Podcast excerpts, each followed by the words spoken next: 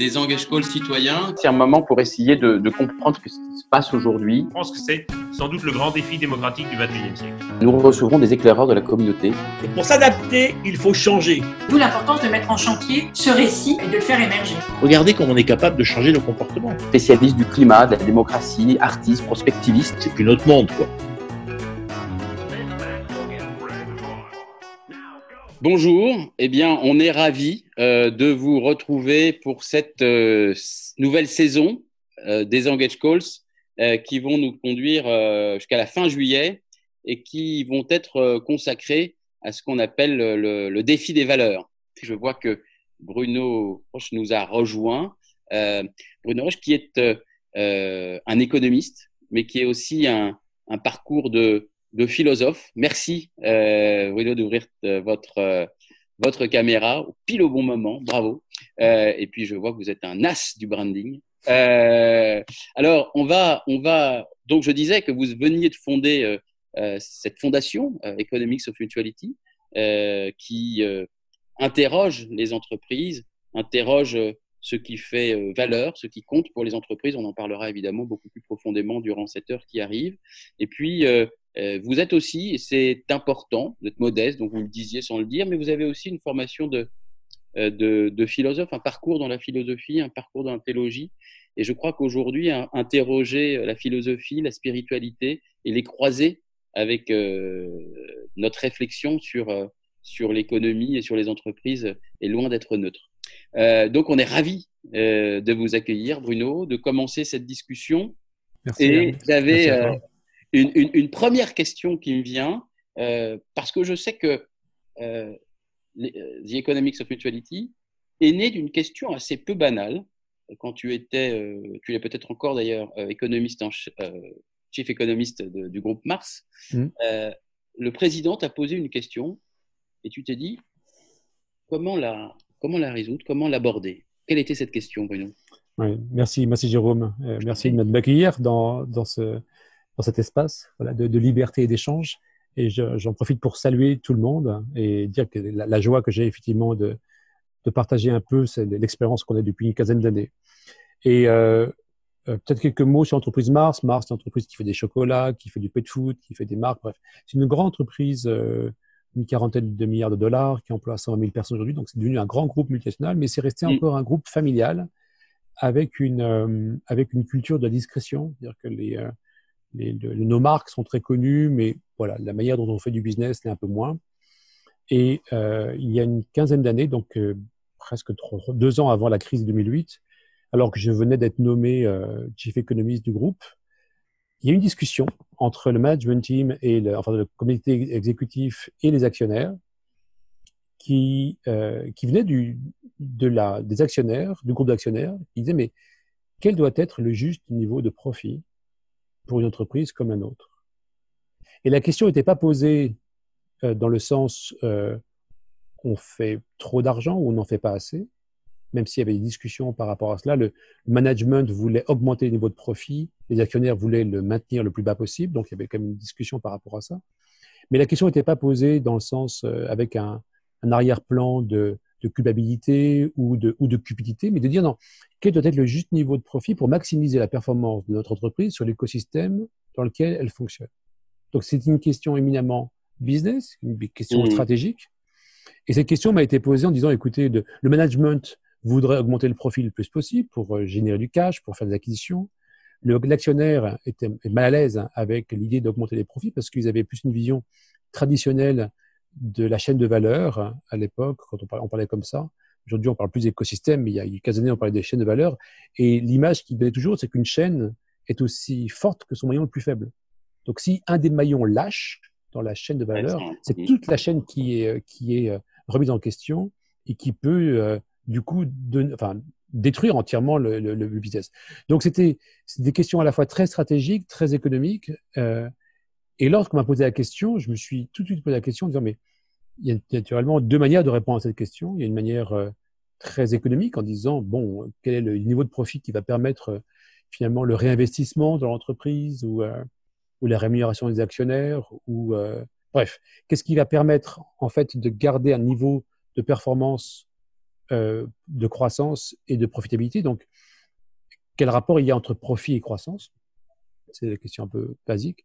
Mais là, l'autre question, c'est une question plus philosophique, qui est de dire finalement quel est le principe, quels sont les principes philosophiques ou moraux ou de valeurs qui vont me permettre de justifier que je prenne une part X de la création de valeur et que je me l'attribue à moi-même et quels sont finalement les rapports Mm. que je veux euh, établir avec les parties prenantes de mon écosystème? Est-ce que ce sont des rapports de force? Est-ce que ce sont des rapports de réciprocité? Est-ce que ce sont des rapports de, de soumission que je veux obtenir Donc, c'est ces deux questions qui, euh, euh, qui, qui m'ont tout, de suite venu à l'esprit en disant une question, une vraie question économique, une, vraie question d'éthique, et comment finalement euh, combiner ces, ces deux aspects.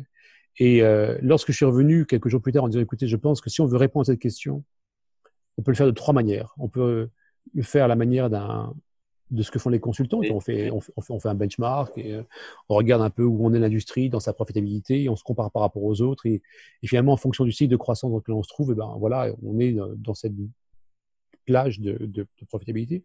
Ou au contraire, on regarde plus les, la théorie économique en disant euh, rapport entre profitabilité et croissance, quelles sont les écoles de pensée qui existent derrière cela, Mhm. et où c'est une école plus, plus, plus de valeur, d'éthique, en disant quels sont les principes qu'on peut mettre en place. Et donc, de manière assez étonnante, mon entreprise m'a dit, écoute, euh, non, non, je pense que c'est vraiment une question qu'il faut étudier de manière un peu plus approfondie que juste un benchmark. Euh, si on avait voulu avoir une réponse euh, rapide, on serait allé vers les banquiers d'affaires ou les cabinets de consultants. Euh, on veut une réponse un peu plus approfondie, c'est pour ça qu'on se tourne vers notre chef économiste et son think tank pour réfléchir à cette question. Donc ça, c'était le, le, le début de la réflexion sur le modèle qu'on a appelé après Economics of Mutuality. Voilà. Et alors, du coup, tu commences à réfléchir à, cette question. Tu t'aperçois évidemment qu'elle est plus complexe que simplement cette question peut-être de la juste rémunération, du juste profit. Comment tu conduis ta recherche et vers quoi euh, elle arrive? Que- Quel est son, son, aboutissement en quelque sorte? Alors, la première chose qu'on a faite, comme des chercheurs un peu feignants, on a regardé s'il y avait des choses qui avaient été écrites sur ce sujet. Parce qu'en général, les, chercheurs ont pour eux d'être à la fois cu- curieux et feignants. Si on peut trouver un raccourci pour dire euh, quelqu'un a écrit quelque chose qui m'intéresse et avec quelques heures de travail, je peux juste l'améliorer et mettre mon nom dessus, c'est une bonne pratique académique. hein. Il n'y a pas que les chercheurs, je pense. Et donc, euh, et malheureusement, quand on a fait notre travail, on se, il y avait aucun, enfin, c'était un, un- un angle mort dans la littérature.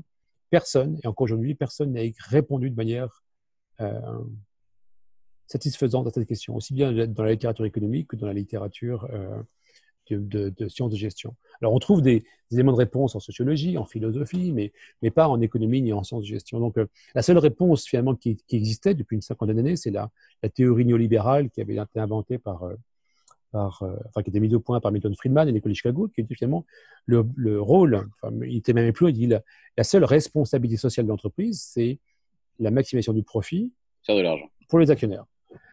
Donc, euh, donc on se dit, bon, si c'est ça la seule réponse qu'on a aujourd'hui, euh, la première question qu'on s'est posée, c'est d'abord, est-ce que c'est dans quel contexte cette, théorie est-elle née? Alors, il y avait une théorie, il y avait un contexte euh, économique qui faisait que, moi, quand j'enseigne l'économie, je dis, vous savez, l'économie, c'est assez simple. C'est, l'économie, c'est la gestion de la rareté. Donc, l'économie s'intéresse aux raretés et trouve des modèles pour adresser, comme on dit en anglais, des, des formes de rareté. Alors, il y a 50 ans, le capital financier était rare, euh, et d'autres, le, le capi- les- comment? C'est plus le cas. c'est plus le cas aujourd'hui. Donc, il y a 50 ans, le capital financier était rare, mais le capital naturel était surabondant, etc. Bref. Donc, ça avait du sens euh, dans les années euh, 70, à la fin des 60, de, de- de- d'inventer une théorie économique qui adresse Hmm. euh, le, le problème de la rareté au niveau des, des capitaux financiers, qui étaient à ce moment-là quand même vécu plus comme des outils de liquidité pour créer de liquidité dans dans, le système, plus que des outils d'accumulation. Donc, ça avait du sens de créer cela. 50 ans plus tard, le capital financier est devenu surabondant, même euh, déjà en 2007-2008, on le voyait surabondant. Aujourd'hui, il est tellement abondant qu'on a des taux d'intérêt négatifs. Donc, aujourd'hui, on est dans un, dans un modèle économique qui est à l'opposé, dans le sens où on a, on a des formes de rareté qui ont changé radicalement de nature. Le capital financier est surabondant, le capital naturel ne l'est plus, il est même rare. Et les capitaux, ce qu'on appelle sociaux humains, ils sont aussi assez, euh, enfin, ils sont pas ajustés par rapport aux besoins de l'économie. Donc, première étape, on dit, bon, c'est, sans être idéologue, hein, l'économie étant la gestion de la rareté, le modèle économique va s'ajuster pour adresser ces nouvelles formes de rareté. Et il peut le faire de manière euh, brutale, à travers des guerres, des guerres civiles, des catastrophes naturelles, ou il peut se faire de manière euh, ordonnée, à travers la connaissance, la recherche, l'éducation. Donc ça, c'est la, la, première grande étape qu'on s'est dit, ce modèle, euh, ce modèle qui est basé sur la, sur la théorie économique de la, de la rareté, ne tient plus aujourd'hui. Le contexte a radicalement changé, donc le modèle va changer. La deuxième chose qui est intéressante, c'est euh, de voir vraiment l'influence qu'a eu une philosophe qui est assez peu connue en France et qui est extrêmement connue aux États-Unis et influente, qui s'appelle Ayn Rand, qui a écrit énormément de choses sur euh, la vertu de l'égoïsme, sur le fait que toute forme d'altruisme est une forme d'anthropophagie, etc. Donc, c'est une femme qui est, qui est arrivée dans les. À quelle époque Je la connais pas. Ayn Rand, A-Y-N, et plus loin R-A-N-D. C'est une, c'est une femme d'origine ukrainienne, euh, juive ukrainienne, qui, a, qui est arrivée euh, au milieu du XXe siècle à, en, aux États-Unis, donc qui a, qui, a, qui a, émigré, qui était très traumatisée par euh, la collectivisation bolchevique. Dans... Donc elle a, fui, elle a fui ça et elle a développé une, une philosophie extrêmement puissante. La plupart des grands intellectuels et des économistes américains se réfèrent à elle.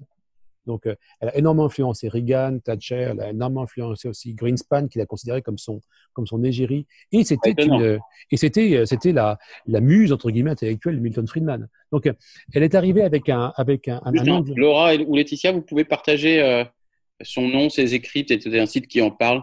Oui, alors elle, elle, a écrit euh, La vertu de l'égoïsme, elle a écrit Atlas Shrugged, elle a écrit un certain nombre de choses. Et elle est, elle est aussi influente en France que Sartre, enfin, elle est aussi influente aux États-Unis que Sartre l'a été en France mais elle est complètement inconnue en France. Chaque fois que je, je parle de Ellen Laurent en France, les gens disent euh, c'est qui, etc. Et donc c'est un peu là, on parle, quand on parle de, de d'angle mort euh, dans la pensée européenne, euh, ça s'en est un. Dans le sens, on ne peut pas comprendre, je pense, le, le néolibéralisme euh, ou la doctrine du capitalisme financier si on ne comprend pas les écrits de Enron. Et c'est une, c'est une libertaire euh, approfondie. Elle, elle disait même que que les, que les altruistes étaient des, euh, étaient des gens dangereux parce qu'ils ils, ils détruisaient leur, leur, propre, leur propre écosystème, en fait. Donc c'est très, mais c'est pas de la, c'était pas la gnognotte, hein, c'était vraiment un, de, moi quand j'ai commencé à lire ces bouquins, je me suis arraché, enfin c'était dur, quoi, c'était la, la, philosophie euh, de, de, bon niveau. Et elle a finalement, je pense qu'elle est rentrée dans la psyché américaine à travers son anticommunisme. Comme elle était radicalement anticommuniste, elle est rentrée à travers ça et donc elle a, elle a, elle a développé l'idée que selon le, là, le marché était le modèle idéal pour entre guillemets organiser les égoïsmes de chacun. Donc elle s'inscrivait comme aussi dans la, dans la, dans la pensée d'Adam Smith, etc. Mais avec un prisme, enfin Adam Smith, lui, il avait aussi euh, écrit la théorie des sentiments moraux. Donc il n'était pas que, euh, que euh, euh qu'une, qu'avec une vision euh, euh, individualiste du marché. Donc, euh, elle, est, elle est vraiment poussée le cran au-dessus. Donc, ces deux, je pense que la, quand on regarde d'un point de vue historique l'anticommunisme, donc la, la, enfin, la, la, période de la, de la, la période MacArthur, de, de, la guerre froide, le post, la post, post MacArthur, plus le fait qu'effectivement à ce moment-là on avait un manque de liquidité, euh, qui a d'ailleurs déclenché entre, parenthèses la, la, fin du standard euh, du, de, du, du standard or, ça, ça crée un, un, un contexte et un, un, terreau extrêmement favorable à l'arrivée de cette théorie économique. Mais la question qu'on s'est posée, nous, avec, avec 40 ans de recul, sans, ouais. sans, aucune idéologie, en disant, mais est-ce que c'est une idéologie ou est-ce que c'est un modèle qui, euh, qui est une loi naturelle? Si, si c'est un, une loi naturelle, elle va s'enrichir, s'améliorer et elle va perdurer. Si c'est une idéologie, comme toute idéologie, elle va se fracasser contre le, contre le mur de la, de la réalité.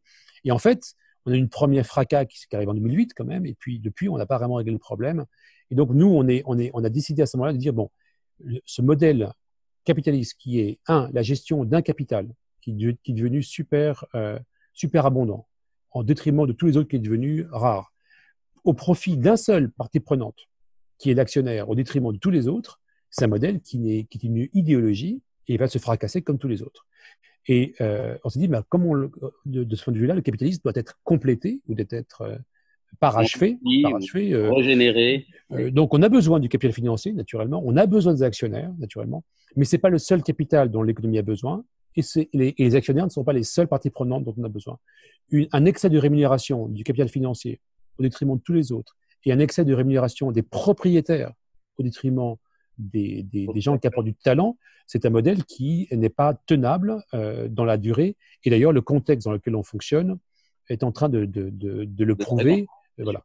Après, la deuxième question qu'on s'est posée, c'est dit, mais quels sont les acteurs qui peuvent être les, les acteurs du changement? Est-ce que ce sont les États?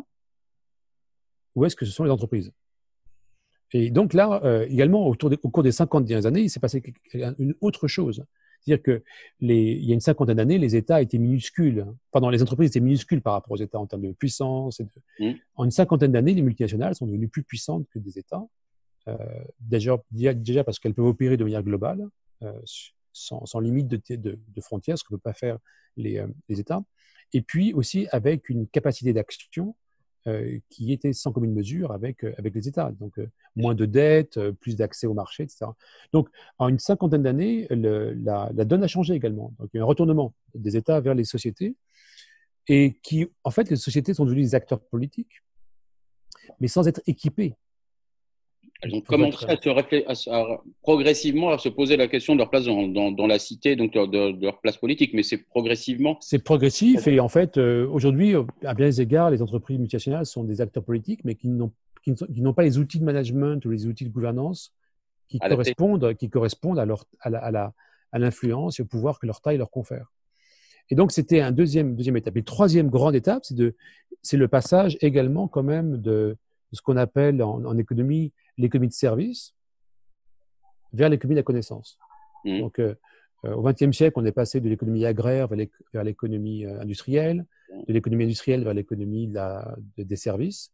Et à chaque fois qu'il y a un, qu'on fasse d'une économie vers une autre, le sous-jacent euh, change. Dans l'économie agraire, c'est celui qui possède la terre, qui est le, qui est le, le principal partie prenante. Dans, dans l'économie industrielle, c'est celui qui possède les moyens de production qui est la partie prenante la plus, la plus pertinente. Dans les, dans, dans l'économie de service, ce sont les, les banques, les assurances, donc ceux qui ont accès au capital financier, qui sont les parties prenantes les plus pertinentes. Mais dans, le, dans l'économie de la connaissance, c'est ceux qui ont accès aux technologies et qui ont surtout accès aux relations entre les êtres humains. C'est le lien, en fait. C'est le lien, la le lien. C'est exactement, c'est exactement c'est le lien. Et donc, du coup, il y a même des, des, moi, à ma petite échelle, je me rappelle quand Mars a racheté une entreprise qui s'appelle Wrigley, qui fait des chewing-gums, qui fait des bonbons, etc., en, 2000, euh, en 2008. On l'avait acheté pour 22 euh, milliards de dollars. C'était une très, très grosse acquisition. Et, et il a fallu euh, presque 100 ans pour cette société d'atteindre ce niveau de capitalisation des marchés.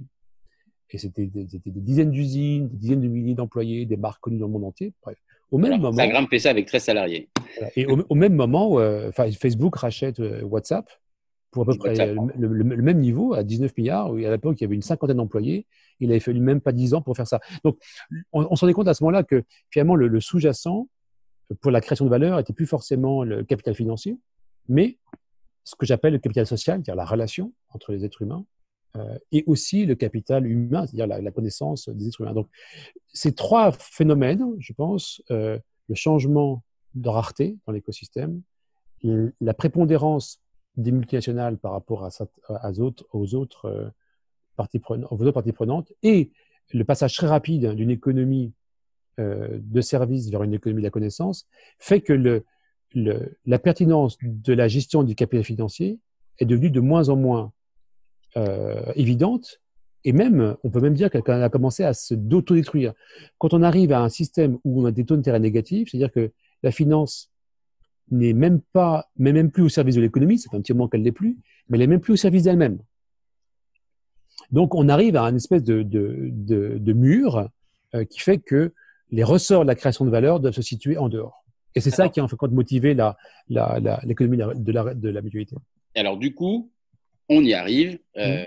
Arrive euh, la, la, la, naissance de cette économie de la mutualité, de la mutualité on peut dire comme ça, économie de la mutualité.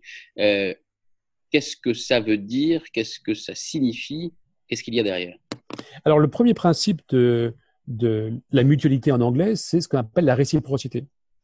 Donc, euh, au début de notre intervention, je vous expliquais que on peut réfléchir aux différents types de, de relations qu'on peut obtenir, qu'on peut établir avec les parties prenantes. Euh, par exemple, l'esclavage, c'est un excellent modèle économique hormis toutes les, euh, hormis les, la, morale la, ou éthique. La dimension morale ou éthique, mais c'est, c'est un, un, modèle économique qui a bien marché puisqu'on a pu construire des empires avec ça. En revanche, on, on sait aujourd'hui que quand même le, le, le, capital social et le capital humain qui était présent dans ces populations d'esclaves était quand même euh, très mal géré et que finalement, dès que ça a été abandonné, euh, on a pu créer un modèle économique qui était supérieur en termes de création de valeur. Euh, donc, ce qu'on dit aujourd'hui, c'est que euh, aujourd'hui, les, les, le rapport que, les que le capitalisme financier impose dans l'économie sont, sont, des rapports de force qui sont basés sur la taille. Donc, euh, plus je suis gros, plus je, plus je peux exploiter finalement mon, mon écosystème et en, en extraire de la valeur. Donc, c'est un, un mode, enfin, j'exagère un peu, mais c'est pour forcer le trait. C'est pour dire qu'on est dans un, le, le capitalisme financier, c'est un modèle d'extraction de valeur pour quelques-uns. Absolument. Ouais. Et donc, on s'est dit, est-ce qu'il n'y a pas un modèle économique qui est supérieur, mais qui ne serait pas basé sur la, la, le rapport de force, mais sur la réciprocité? Donc, mmh. au lieu d'établir des rapports de force, établir des rapports de réciprocité, d'où le mot mutualité. Ça, ça, ça c'est la première question qu'on s'est posée. La deuxième question de dire, c'est posée, de dire, mais finalement, toute entreprise, naturellement, a besoin de capitaux financiers pour fonctionner, naturellement, mais pas que. Elle a besoin également de capitaux humains, de capitaux, financiers, de capitaux sociaux, de capitaux naturels, c'est comme ça qu'on l'a défini. Et simplement, aujourd'hui, le management fait une très bonne gestion des capitaux financiers, mais quid, finalement, qu'est-ce qui se passerait si on appliquait la même discipline de management à des capitaux non financiers? Et sur lesquels on établirait des rapports de réciprocité et non plus des rapports de force, finalement, vers quel type de modèle économique on irait. Donc, on a commencé à, à se poser des questions, euh, de dire, bah, écoute, euh, qu'est-ce qui se passerait si on crée un modèle, un business model, fondé sur euh, une vision d'une un, raison d'être, on en parlait déjà à l'époque, bien avant que ce soit la mode, une raison d'être qui ne soit pas la maximisation du profit, mais qui soit la maximisation de, de solutions profitables et à grande échelle pour les problèmes des acteurs. Pour, pour les problèmes qui existent dans l'écosystème de l'acteur en particulier. Ça, c'est ça, ça, l'idée du, du, de la raison d'être qui organise de manière très stratégique les parties prenantes de l'écosystème. Deuxième grande étape, c'est de dire, euh, finalement, l'entreprise A doit se décentrer. Elle n'est pas au centre de son écosystème, c'est la raison d'être qui dans son, au centre de son écosystème. C'est un peu une révolution copernicienne, en fait. Hein. C'est-à-dire le, tant que l'entreprise se croit au centre de son écosystème, elle passe à côté d'opportunités de création de valeur. À partir du moment où elle place la raison d'être euh, au, centre de son écosystème et qu'elle considère elle-même comme un des acteurs dont le rôle est d'orchestrer les différentes parties prenantes, elle, elle ouvre un champ d'innovation qui était jusque-là inexploré. Donc, il y a cette première grande partie écosystème et décentrage. Deuxième grande partie, c'est qu'il faut les connaître quand même. Il faut les connaître, l'écosystème. Donc, il y a un processus de mapping, de cartographie, et en particulier d'identification des, euh, des, des, points de tension qu'il y a dans l'écosystème, en rapport avec, avec les raisons d'être. La troisième partie, c'est de dire, une fois qu'on a identifié les pain points, enfin les, les, points de tension et les, euh, les parties prenantes qui sont pertinentes par rapport à la, qui sont matérielles, comme on dit en anglais, par rapport à la raison d'être, et que l'entreprise décide de les adresser en tant que telles, euh, à travers des, des, des, des, modèles de création de valeur, des modèles de des, modèles business, alors là, on est au cœur de la stratégie d'entreprise, qui de dire, euh, je vais euh, soit régler des problèmes dans mon écosystème, soit je vais créer des nouvelles euh, d'intervention, des nouveaux produits.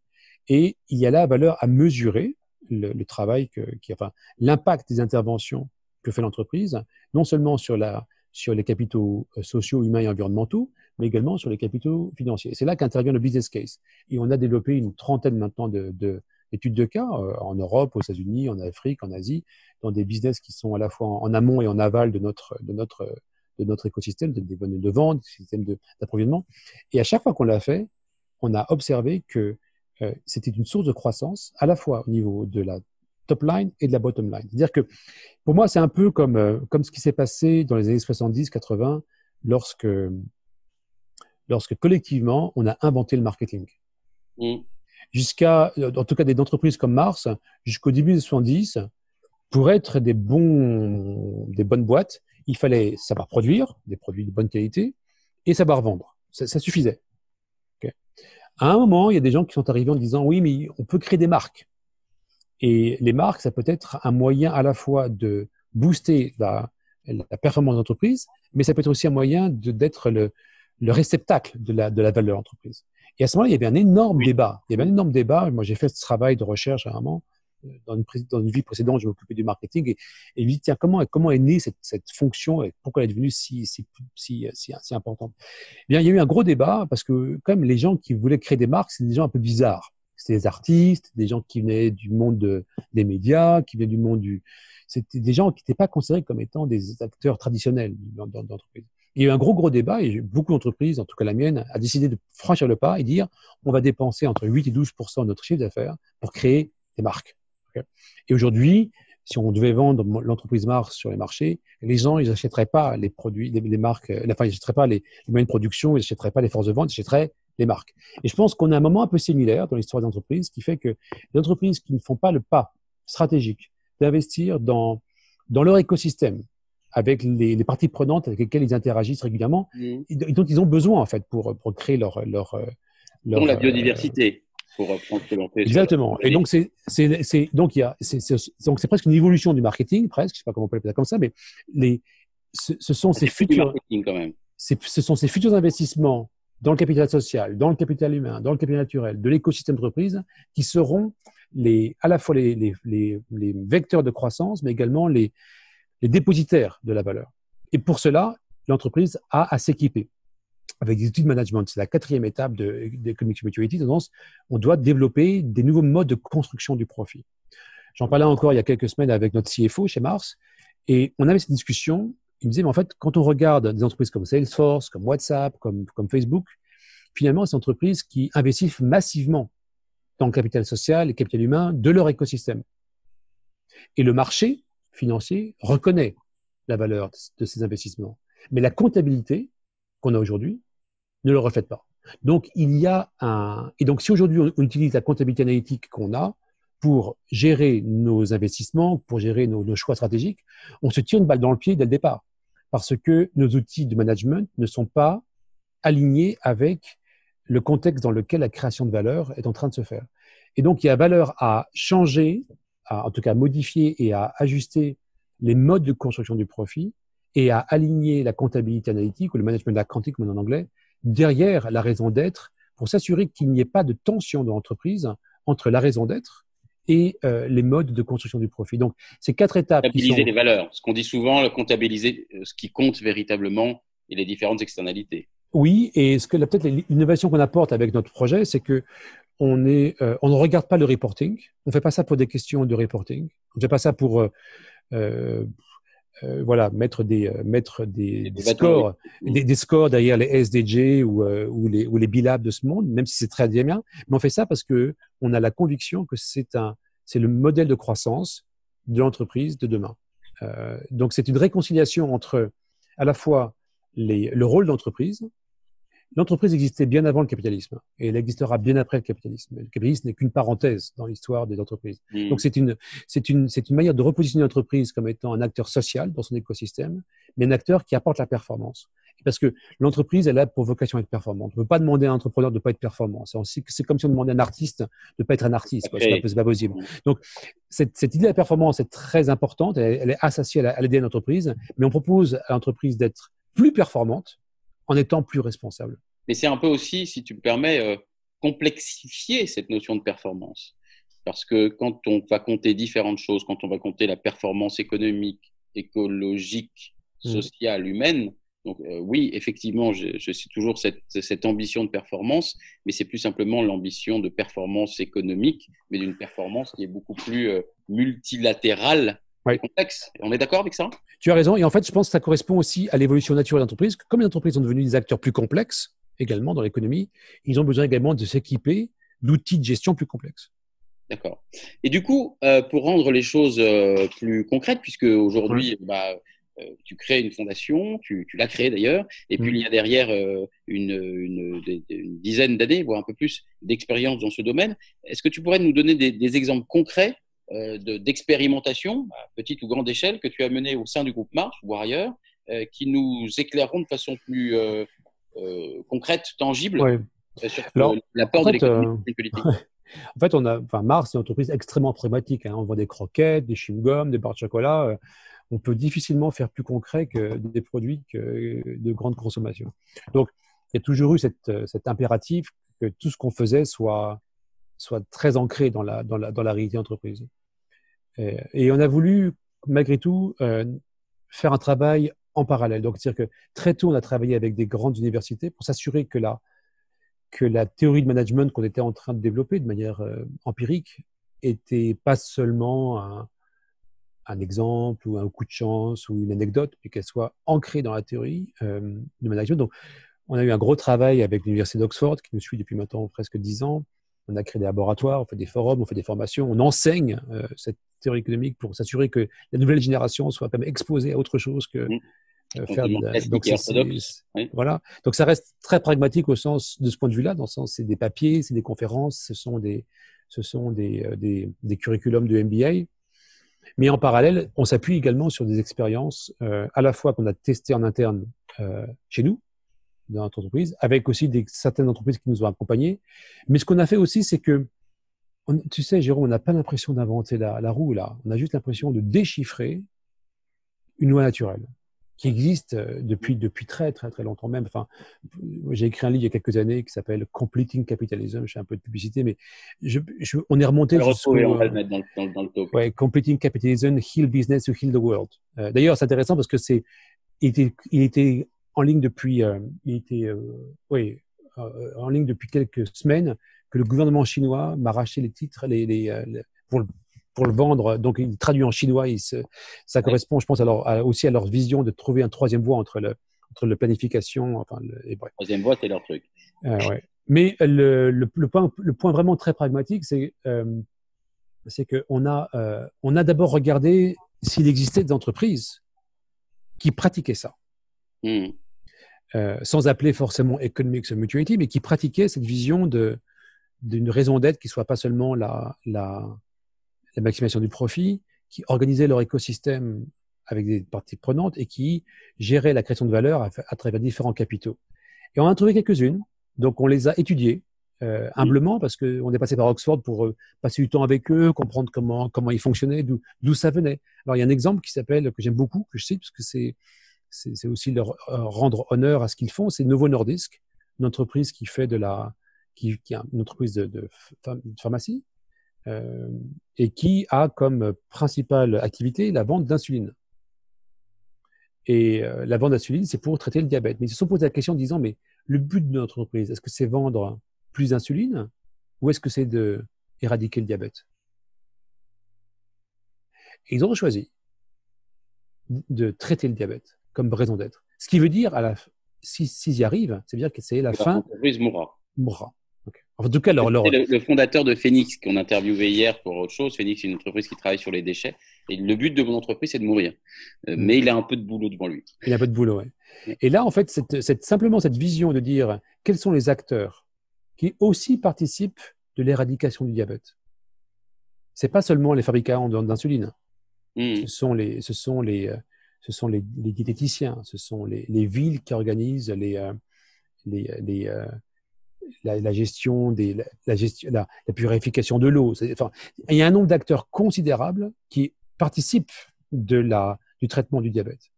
Et donc, ils ont eu cette vision très stratégique de dire, nous allons orchestrer, organiser cet écosystème et faire en sorte qu'il y ait une coordination au niveau des villes sur l'éradication du diabète.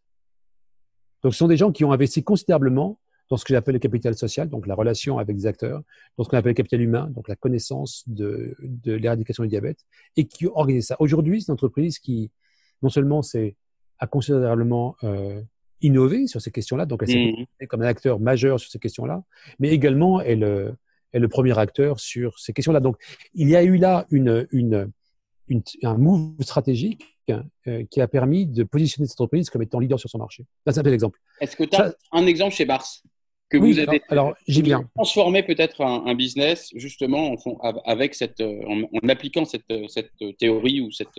J'y viens parce que c'est un, exemple que je parle dans mon livre. Et après, euh, je dis juste, pardon, je t'interromps juste pour dire que ceux qui nous écoutaient, euh, vous pouvez commencer à lever la main pour poser vos questions directement euh, à Bruno dans les allez, 20 dernières minutes. On va essayer d'accélérer. Va essayer d'accélérer. Donc, deux exemples. Un exemple euh, dans un pays en voie de développement, d'un d'un- d'un pays, d'un pays, euh, d'un pays avec un PIB faible, et un autre exemple dans un des pays les plus riches du monde. Donc, c'est pour, euh, Mhm. pour, pour, pour montrer la stabilité de l'approche. Le premier, c'était une, une, une pro- enfin, quand on, a, quand, on avait, quand on a vraiment fini de développer de manière théorique cette, ce modèle, hein, c'était 2010-2011, euh, ben, Mars m'a dit, ben, chiche, on va le faire, en vrai. Et alors, on dit, mais on commence où? Où est-ce qu'on Mm. va le faire? Et à ce moment-là, ils ont dit, ben, on va commencer dans un endroit qui est euh, peut-être le plus difficile. Juste pour euh, st- stress tester l'approche, pour savoir si elle tient vraiment dans un, dans un environnement extrêmement hostile. Et donc, on est parti dans un, on est parti au Kenya. Mars avait une, une usine de, de, de chewing-gum là-bas. Et il y avait un- une, grande zone euh, à la périphérie de Nairobi qui s'appelle Kibera, qui était le plus grand bidonville euh, d'Afrique. Et de dire, bon, là, il n'y a pas de capital social. Enfin, si, il est géré par les gangs. Il n'y a pas de capital humain parce que euh, la population est à peine lettrée.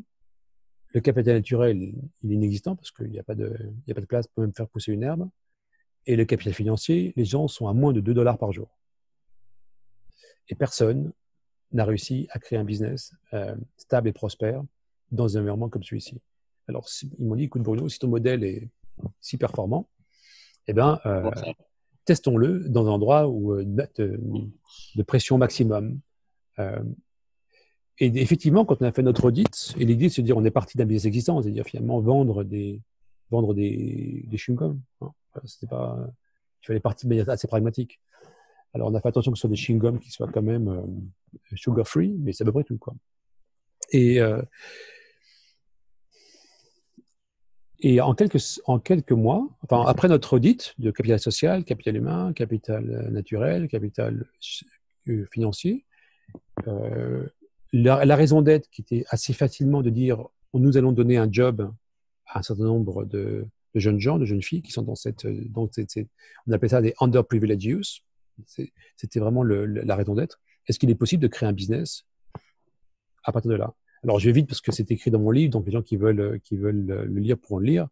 Mais en quelques, au bout de, moi je pensais qu'on allait mettre un an à être break-even. au bout de trois mois, on l'était déjà. Et au bout d'un an, ce business, qui était simplement un business de, de vente, de route to market, mais en utilisant les ONG, en utilisant les banques de microcrédit, en utilisant les, euh, parfois même les organisations religieuses qui nous, qui nous disaient, vous savez, euh, euh, ces jeunes gens-là, ils n'ont peut-être pas d'argent, ils n'ont peut-être ils ont peut-être pas de diplôme, mais ce sont gens de confiance, on les a vus gérer des groupes, etc. Donc, on vous les recommande en termes, Mhm. de, en termes de, de, de vendeurs. Donc, c'est drôle parce que je me disais, quand on veut de l'argent, on va à la banque, mais quand on veut du capital social, où est-ce qu'on va? Eh ben, On va dans les ONG, on va dans, dans les organisations euh, sportives, on va dans les organisations religieuses qui sont capables de nous prêter du capital social. C'est passionnant sur la théorie de l'alliance, avec qui on s'allie en fait. Voilà. Ce jeu est fondamental. ouais. Au capital humain, c'est pareil. Comment est-ce qu'on va former ces gens aux techniques de, de base de- d'entrepreneuriat? Bref, au bout d'un an, ce business était en croissance double digit. Et aujourd'hui, c'est un business qui représente 25% du, euh, du, euh, du, du business local, qui se répand dans le monde entier et qui a, et qui a surtout ce qui est intéressant, c'est qu'elle a une croissance plus rapide que le business traditionnel et qui a un niveau de marge supérieur. Et au passage, les gens sont dans la pauvreté, les prostituées deviennent des, des, des, vendeurs, les, chefs de gang deviennent. Bref, c'est une histoire magnifique sur le plan social. Mais c'est un business qui est plus performant que le business traditionnel de, de vente à travers des, des, euh, des distributeurs traditionnels. Donc ça, ça, ça a vraiment alerté, énormément intéressé le business en disant mais c'est incroyable dans le sens. euh, alors oui, on va le répandre dans d'autres pays, donc on le fait en Inde, en Philippines, au Brésil, bref. Mais surtout, la vraie question de dire est-ce que c'est un modèle qui est seulement un modèle de développement ou est-ce Mhm. que c'est un modèle qui a vocation également à transformer des business beaucoup plus établis, etc.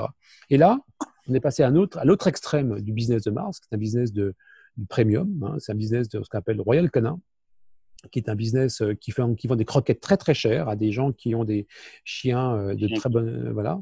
Et donc et là c'est intéressant, c'est un business également qui fonctionne. J'ai pas le temps de développer ici, mais c'est un business qui qui fonctionne également énormément sur les relations entre les les, les vétérinaires avec les, les éleveurs et qui place la connaissance et, euh, et, et, entre guillemets le respect comme une valeur au-dessus de toutes les autres.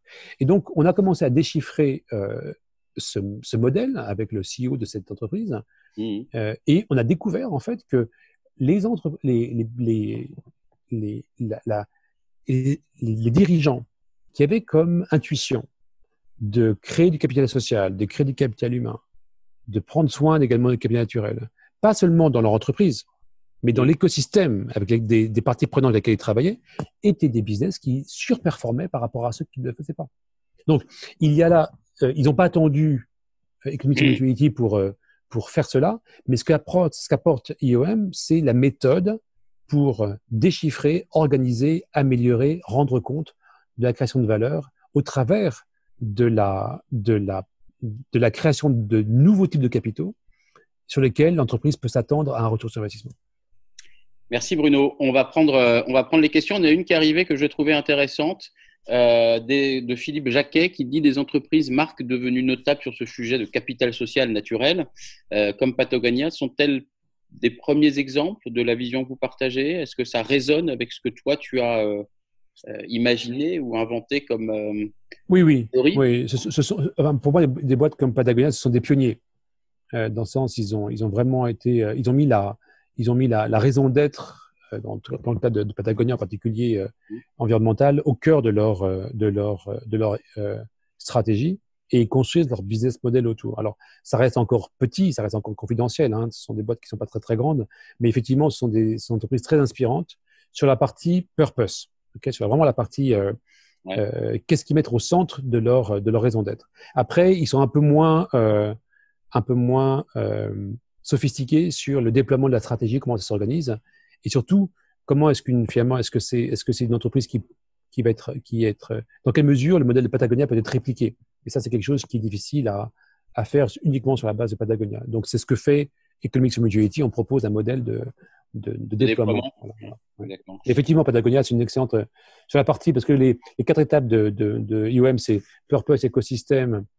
Euh, enfin, les trois grandes, les trois grandes euh, innovations, c'est purpose, écosystème et comptabilité euh, financière. Donc, euh, P- Patagonia est tr- score très très haut sur la partie purpose.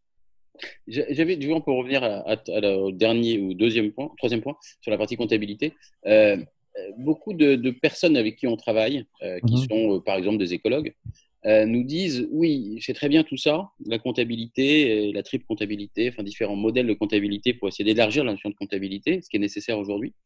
Mais ils nous disent finalement, euh, on peut pas tout compter, on peut pas tout financiariser d'une certaine façon. Mhm. Quel est ton avis là-dessus, euh, toi? Alors, je suis entièrement d'accord. D'ailleurs, euh, euh, il y a deux choses qui sont importantes à dire quand je parle de comptabilité. La première, c'est que quand je travaille avec mes clients ou avec mes partenaires, je leur dis écoutez, l'entreprise n'a pas vocation à tout régler. Mhm. Donc, il faut être extrêmement stratégique sur les points que vous voulez régler. Pour, euh, et c'est très contextuel. Ça dépend des pays, ça dépend des entreprises, ça dépend des secteurs d'activité, mais il faut être très très clair que l'entreprise peut régler peut-être un ou deux problèmes, pas plus, trois maximum, si elle a vraiment beaucoup de capacité. Et il faut être extrêmement clair sur que les problèmes qu'ils vont régler sont un matériel entre guillemets avec le purpose de l'entreprise et aussi en relation avec les capacités de l'entreprise à, à à le gérer. Donc, si on parle de, de choses assez, assez, euh, assez peut-être modestes, mais bon, c'est, euh, moi je pense toujours à ce texte de l'Antiquité qui dit Sois fidèle dans les petites choses et on te confiera de grandes choses. Donc, le- les entreprises qui choisissent des, des purposes euh, super inspirants et puis qui en même temps, euh, moi je suis pas d'accord avec ça. Il- c'est du marketing, non? C'est en Euh, revenant à la, la notion du marketing du monde d'avant. oui, mais le marketing, il est toujours en rapport avec un produit qui délivre. Donc, parce qu'un marketing qui n'est pas on va dire de la euh, communication. Voilà. ok. Et donc, moi, je pense qu'il y a même un danger à, à surcommuniquer. Enfin, moi, je pense toujours, chez dis toujours, il faut dire toujours under, under promise and over deliver. Ça, c'est euh, voilà. Mm. Une bonne méthode de management. Mais alors, du coup, toi, tu comptabilises la nature? Tu comptabilises les externalités d'une entreprise sur la nature? Alors, ça, Vis-à-vis de ça, la nature? ça dépend des. Certaines entreprises sont très exposées par rapport à la nature, et je pense qu'il faut, dans ce cas-là, tenir compte de la nature. Certaines entreprises sont peu exposées par rapport à la nature, mais en revanche, sont plus exposées sur des capitaux sociaux ou humains, par exemple, ou du capital financier partagé. Donc, ça dépend, du, ça dépend de, de, de l'entreprise. Après, une fois qu'on dit ça, on dit, on est très très clair pour dire la comptabilité, d'abord, c'est une comptabilité analytique. C'est pas une comptabilité pour faire du reporting. C'est une comptabilité pour gérer. OK? Donc, et là, on a, on, a, on a établi quelques principes de base qui, je pense, nous distinguent des autres euh, écoles de pensée. La première, c'est que on parle de single bottom line. On ne parle pas de triple bottom line. Il n'y en a qu'une. Donc, euh, il y a, parce que la triple bottom line, c'est très intéressant, mais ça crée de la confusion. Parce qu'on on crée un, livre pour les, on écrit un livre pour les financiers, on écrit un livre pour les syndicats, puis on écrit un livre pour les ONG. Et à un moment, il faut quand même euh, réconcilier tout ça. Donc, moi, je pars d'un principe d'une single bottom line. Le deuxième principe, c'est que il est important de rémunérer chaque capital selon son espèce. Donc, on rémunère du capital financier avec du capital financier. Parfait. Mais on rémunère du capital naturel avec du capital naturel. On ne financiarise pas. Tu peux donner un exemple de ça Ça, ça m'intéresse. On pollue l'eau. OK Donc, on remplace l'eau polluée avec de l'eau dépolluée. Voire on la pollue pas. Même. Oui, mais par exemple, imaginons qu'on ait, un modèle industriel qui pollue l'eau. Moi, je pense par exemple au café, par exemple, qui est un modèle, un, un modèle, euh, un processus euh, Oui, oui. naturel de, de, de- qui, lorsqu'on nettoie les, lorsqu'on nettoie les feuilles de café, elles sont, il y a une niveau d'acidité telle qu'il n'y a plus de poissons sur 10 km dans la rivière qui suit. Donc, on pollue l'eau, on le sait. Et qu'est-ce qu'on fait? On sait que c'est un pain point numéro un. Qu'est-ce qu'on fait? Eh bien, on, en, en tant qu'entreprise responsable, on, on, on remplace de l'eau polluée par de l'eau non polluée. Donc, on dépollue Et la pollution a eu lieu. Donc l'impact euh, négatif, enfin l'externalité négative sur la nature est tangible. Oui, mais on, on investit dans une technologie qui dépollue l'eau. Donc ça, ça a un coût. Ah, Et donc, mais c'est- avant que la pollution ait un impact sur l'environnement? Oui. Par exemple, c'est un, exemple de, de remplacer. Plutôt que de dire je vais payer un impôt pour dépolluer l'eau, ben, je, vais, je, vais, je vais investir dans une technologie qui va dépolluer Non l'eau. avant- pollue. Voilà. Non, Non c'est voilà. presque non pollu plutôt que dépollué. Euh, question intéressante, je trouve, de Caroline Joly, qui dit euh, J'écris en cours, pardon, j'ai pris en cours, pardon, pardon, euh, mais euh, elle veut savoir quel est le problème sociétal, pour reprendre la question, la problématique sociétale, auquel le groupe Mars répond. C'est une question intéressante. Il y en a peut-être plusieurs. Il faut préciser ce que ça veut dire sociétal. Je sais pas Alors, ce que ça veut non, parce que tu avais dit, toi, il, il faut que l'entreprise réponde à une problématique clairement identifiée. Mhm. Euh, et c'est ça aussi qui est au cœur de la raison d'être d'une entreprise. D'accord. Alors, je prends l'exemple du pet food, par exemple, du pet care, qui est la plus grosse, euh, la plus grosse activité de, de Mars. Donc, euh, pet care, c'est des entreprises qui font Royal Canin, qui font Sheba, César, Canigou, Ron, bref, tout ça. Eh bien, le- l'entreprise, ce segment de Mars a, choisi de, de, euh, de, de créer ce qu'ils appellent un meilleur monde pour les animaux. Et par exemple, c'est, euh, a décidé de choisir, de- d'interpréter ce euh, Better World for Pet pour dire notre raison d'être à nous, c'est d'apporter de la santé aux animaux. aux animaux. Sachant qu'à travers la santé qu'on apporte aux animaux, on apporte aussi un bien-être à l'humanité, etc. Parce qu'on a des études en pagaille qui montrent que la, la présence d'un animal de compagnie dans une famille euh, est un, est un, est un, Des seniors aussi. beaucoup. et auprès des seniors, c'est un, c'est un gage de santé mentale, de santé, euh, de santé euh, émotionnelle, etc. Donc, et la, la, ça, ça répond à un problème social. Donc, il y a des programmes euh, euh, voilà, qui, qui vont, euh, qui, qui, qui- qui travaillent à travers la, la santé. Donc, pour les canards, c'est peut-être la question de savoir ce que c'est euh, la santé à travers la nutrition, ce qui serait vraiment le cœur de leur business model, ou la santé tout court, au sens organiser le système de santé autour de l'animal. Donc, c'est pour ça que Mars est devenu progressivement une entreprise non seulement de pet food, qu'on appelle, donc vraiment fabriquer des, fabriquer du, des aliments pour, pour, les, pour les chiens et les chats, mais devenue également une entreprise de service. Donc, euh, Mars emploie une quarantaine de milliers de maintenant de vétérinaires dans le monde.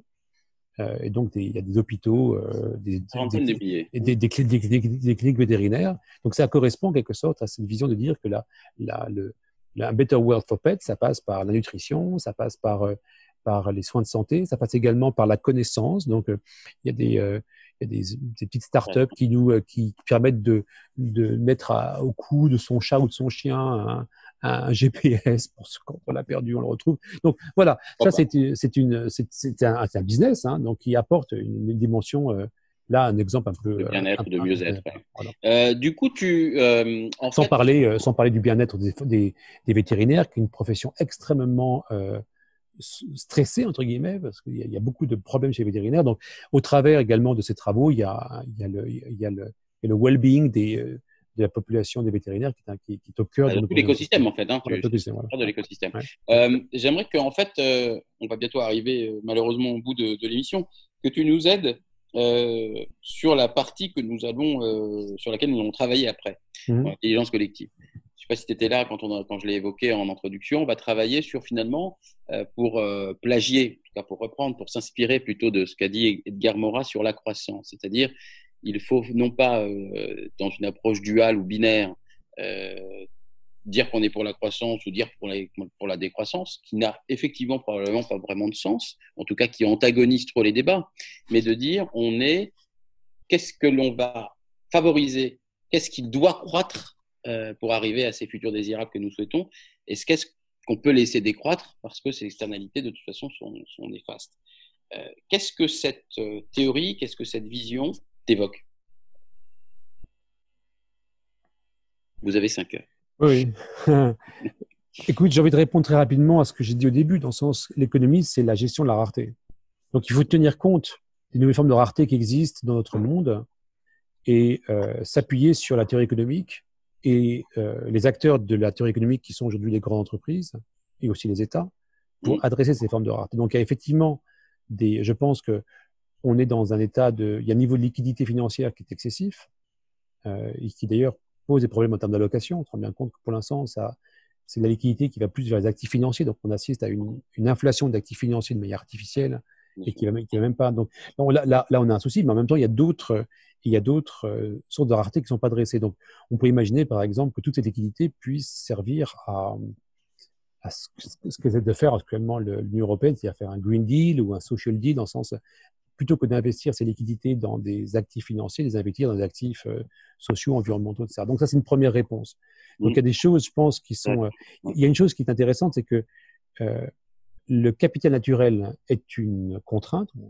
Pas, il y a un nombre limité de ressources naturelles. En revanche, le capital social et le capital humain est infini.